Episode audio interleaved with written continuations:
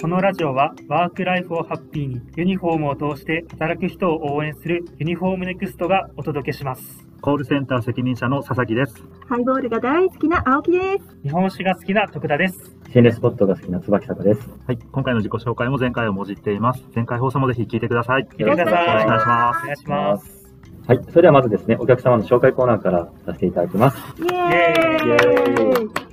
本日はですね、ご紹介させていただくお店は、えー大阪府えー東大阪市にあります、菓子坊きねた様です。よはい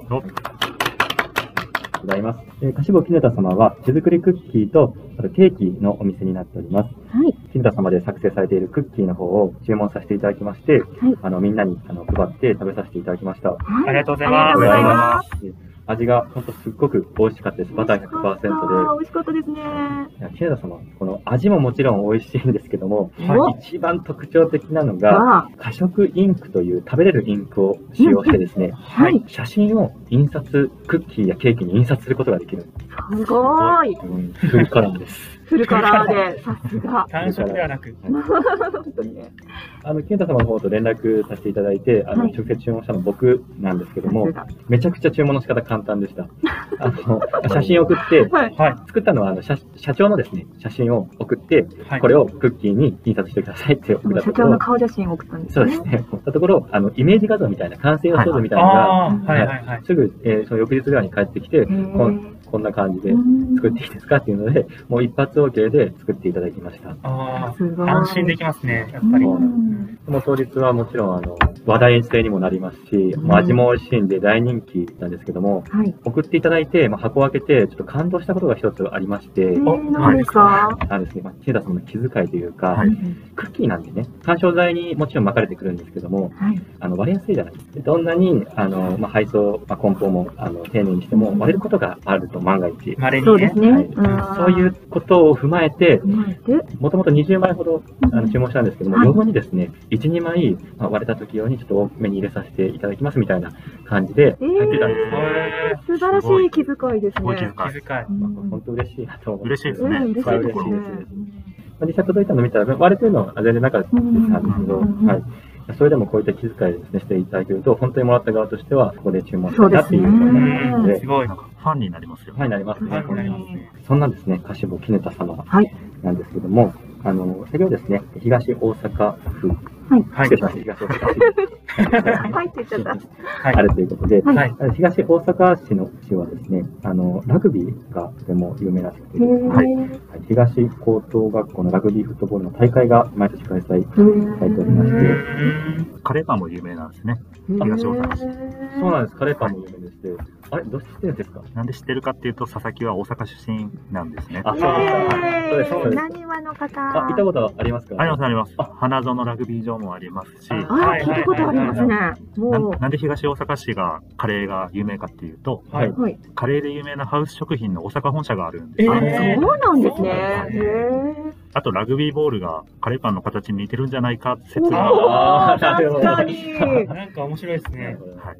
言われてみれば面う白いです。ん東大阪行ったらカレーパン食べてみてください。は食べてみまい、す食べてみます。す。そのですね、クッキーも、あの、金田さんのホームページの方に全て出ておりまあすの、で、そうなんですはい、ぜね。ひ見てみご覧いまただければと思います。ご覧くださいあの、はいこのラジオの概要欄の方に公式ホームページと社長の顔のクッキーの Google フォトの URL を貼っておくので、ぜひご覧くだごさい覧。くださいす。お願いしまおす願いします続きましては、会社の取り組み紹介のコーナーです。よよっイエーイ今回は弊社の取り組みで昔から大切にされている取り組みの中の一つなんですけれど、サンクスカードのやり取り、はい皆さん毎日してますよねいや、毎日書いて毎日ます。やってははい。そうなんです。あのーサンクスカードという、あの、名刺ぐらいの大きさのカードがあって、はいそこに、誰々さんねって書いて、で、あの、4行ぐらいですね、かける、あの、小さなカードなんですけれど、その、書く内容というのが、ありがとう。ですね、日々こういろんな仕事中であったり帰る時に話したことだったり毎日そのいろんな人に対してありがとうっていう気持ちってどこかにあるじゃないですか。うんありますそうそれを実、はね、ありますよね。それを実際に文字に書いて渡そうよという取り組みなんですね。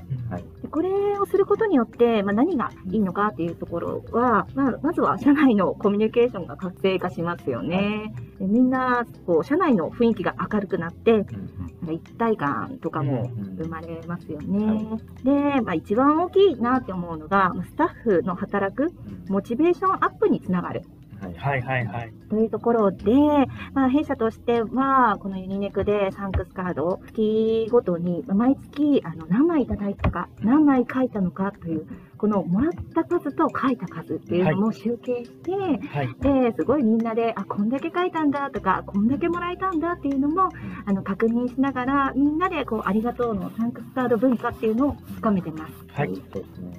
僕の持論述べさせてもらってもいいですどうぞかお願いします。ある車を買おうとするとあこの車絶対買おうって思うとはい、道路走る車その車めっちゃ走ってるやんって思う時ないですかあありま目にす、つくあります、目に入ります。はい。あります。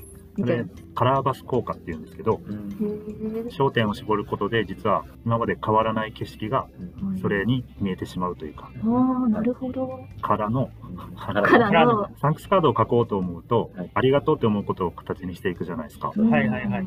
そうすると、あの、良いこと探しの毎日になるんですね。ああ、ーそう、おっしゃる通り。でカラーバス効果で人の良いところとか会社の良いところがどんどん見えてくるんですよ。うんそういう効果が一番大きいなって思ってるんですね、僕は。確かに。そうなんですあのそういう取り組み始めることで本当にいい活性化になるなつながることだと思うのでぜひ気になる方はサンクスカードで検索してみてください よろしくお願いしまはいはいよす、ろしくお願いよろししくお願いします。えー、では続きまして、えー、人となりのコーナーです。よろしくお願いします。い。よ、よ、待ってました。突然なんですけど、皆さん、あの、生まれ変わりって信じてますか信まじたなないんです。か神秘的なコーナーになって信きじたないです。まあ、一つ有名なのが、リンカーン大統領とケネディ大統領。リンカーン大統領が生まれた、その100年後にケネディ大統領が生まれてたりとか、リンカーン大統領が結婚した、その100ちょうど100年後にケネディ大統領も結婚してたとか、おすごいおそーれはす当ごい選、リンリンカーン大統領が大統領になった、そのちょうど100年後、同じ日付にうんケネディ大統領も当選してたりとか、でそれ本当の話です本当の話、偶然なんだけれども、でも暗殺された日もちょうど100年後、同じ日付。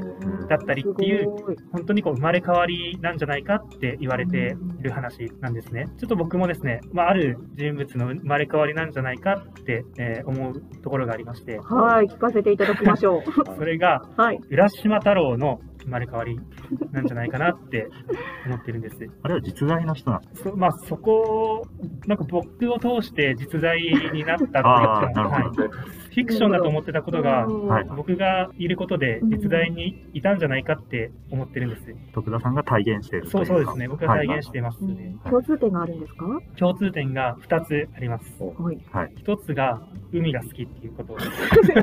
大体生まれ変共わ通り。で私も好きだよねで、もう1つ、ぜこれはもう僕だけしかいないと思うんですけど、もう1つがいタイムスリップをしたことがあるっていう。はいはいはい。はい。竜宮城から帰ってきて、みたいな。浦島太郎あもの、あの下りです竜ね。宮城から帰ってきたら、えー周りの時が進んでいたっていう話はいがはい。あったと思うんですね。で実は僕もそれを、まあ体験してまして、はいある日ですね、こう家から福井駅前にはい車で向かってったんですね。はいえー文化会館っていう建物があるんですね。はいその周り、文化会館の周りは本当にさら地だったんですよ。はい僕が車で通った時、はい。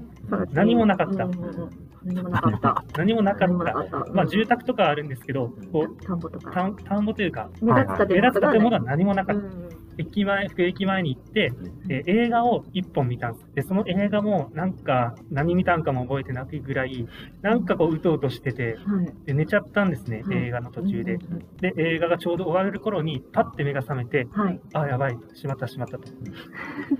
寝てしまったと。はい。で帰ろうって思って、はい駅前から自分の家に、もう一回車で帰る。途途中でその文化会館の方をパッと見たんです。はい。そしたら、行きの時には絶対になかった。はい。そこに串カツ屋さんがなかったんで息はなかったのに。す。行きはなかったのに、なんか完成間近でカバーがかけられてて、それが取られてたっていうわけじゃなくてじ、ゃなくて、もう更地だった。 さら地だったんですよ。行きはさら地だったのに、帰りには串カツ屋さんが立ってたんです。そ、そ、それ、そ、それこそカラーバス効果じゃないですか。い映やいやいや画で何か、こう、いや、これ本当達の也話さなんでんかす。何か見て。違うんですか本当の話ですか本当にゼロ、ゼロベース。へえ。だから僕は映画を見てるときに、はい。僕自身は時間は経過してないんだけど、周りの世界観があー極度に速くなったんじゃないかな。その建物を見つけたときに何て思ったんですかそうって。普通。普通。あ、でもほん本当にびっくりするときは普通のリアクションしかできないですもんね。はいそうそう。確かに。不思議なお話をありがとうございました。本当にこんなおんで大丈も夫ろでいすコかーねナーになってきましたね。こんなんが大丈夫だと思います。はい、今週もありがとうございました。ありがとうございました。このラジオはワークライフをハッピーにユニフォームを通して働く人を応援するユニフォームネクストがお届けしました。